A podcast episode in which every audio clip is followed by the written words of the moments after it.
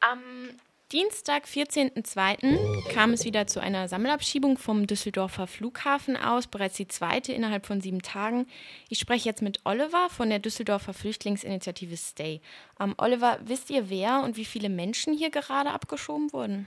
Ja, also gebucht war der Flug äh, aus NRW für 65 äh, Personen, davon 60 Angehörige der Roma ähm, und 23 Kinder. Letztendlich abgeschoben worden sind 44 Personen aus NRW, davon 15 Minderjährige ja, und 40 Personen gehörten zur Volksgruppe der Roma.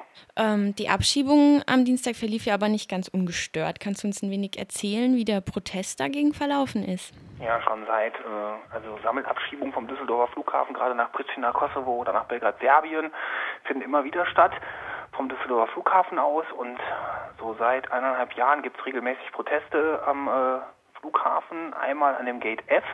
Das ist so ein Frachtterminal, da fahren dann eigentlich so die äh, VW-Busse der Ausländerbehörden der verschiedenen vor und über dieses Frachtterminal werden dann die Flüchtlinge zu den Maschinen gebracht. Da stehen wir mit Transparenten vor oder jetzt letzten viermal ist auch ein Tor blockiert worden, wo die Busse halt dann direkt aufs Rollfeld fahren. Und dann äh, ist eigentlich ab 10 Uhr immer äh, eine Kundgebung oder auch Demonstration durch die Abflughalle das ist relativ neu, dass diese Proteste in der Abflughalle genehmigt werden, weil die mittlerweile zum öffentlichen Raum erklärt worden ist. Ähm, früher äh, mussten wir uns da schon reinschleichen oder zum Teil halt auch als Stewardessen und Piloten verkleiden, damit man überhaupt einen Protest äh, im Flughafengebäude selber äußern konnte. Nun richtet sich der Protest ja auch explizit ähm, gegen die Fluggesellschaft Air Berlin, mit deren Maschinen die Menschen ausgeflogen werden. Ähm, unter anderem wurde jetzt ja auch beim Fußballspiel von Fortuna Düsseldorf ein Banner mit der Aufschrift Air Berlin abschieben ausgerollt. Und es gab auch ähm, einen Aufruf seitens eines spontan entstandenen Blogs die Facebook-Pinwand von Air Berlin mit Kommentaren zu überschwemmen. Dem sind auch mittlerweile viele Menschen gefolgt. Ähm, aber was ist denn überhaupt die Rolle von Air Berlin bei diesen Abschiebungen und was kann oder wird ihnen auch vorgeworfen?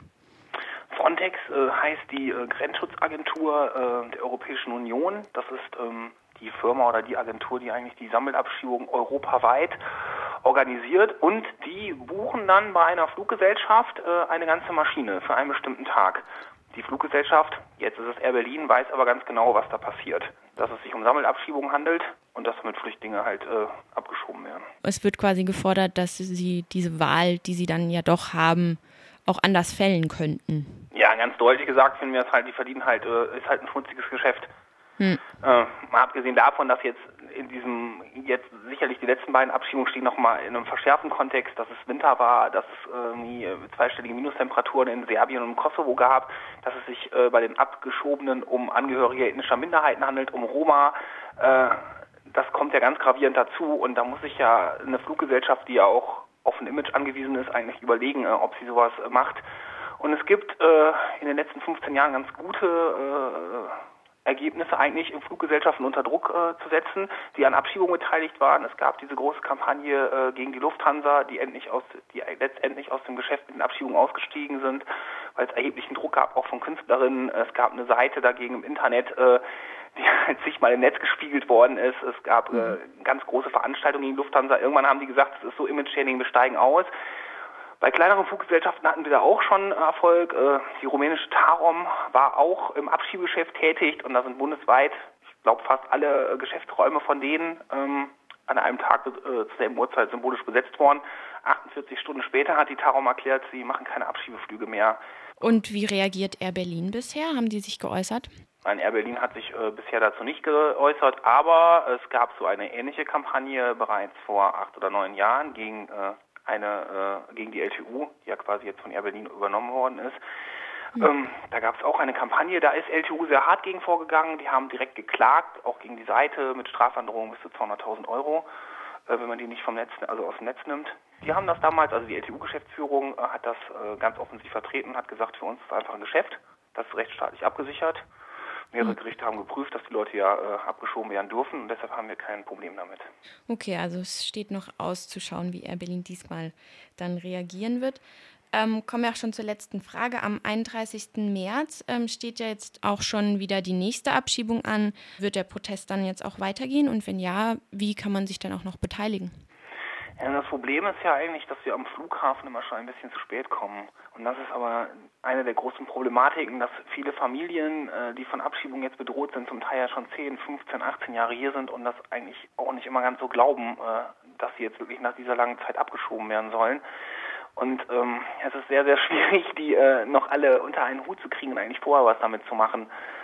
Am Flughafen bleibt es und wird es auch immer ein symbolischer Protest bleiben für die äh, Leute, die es betrifft, äh, ist dann eigentlich nur noch wenig zu machen. Trotzdem ist es natürlich wichtig, dahin zu gehen, äh, um die Flughafenverwaltung Air Berlin und natürlich auch äh, die Landesregierung unter Druck zu setzen, äh, die Abschiebung nicht vorzunehmen.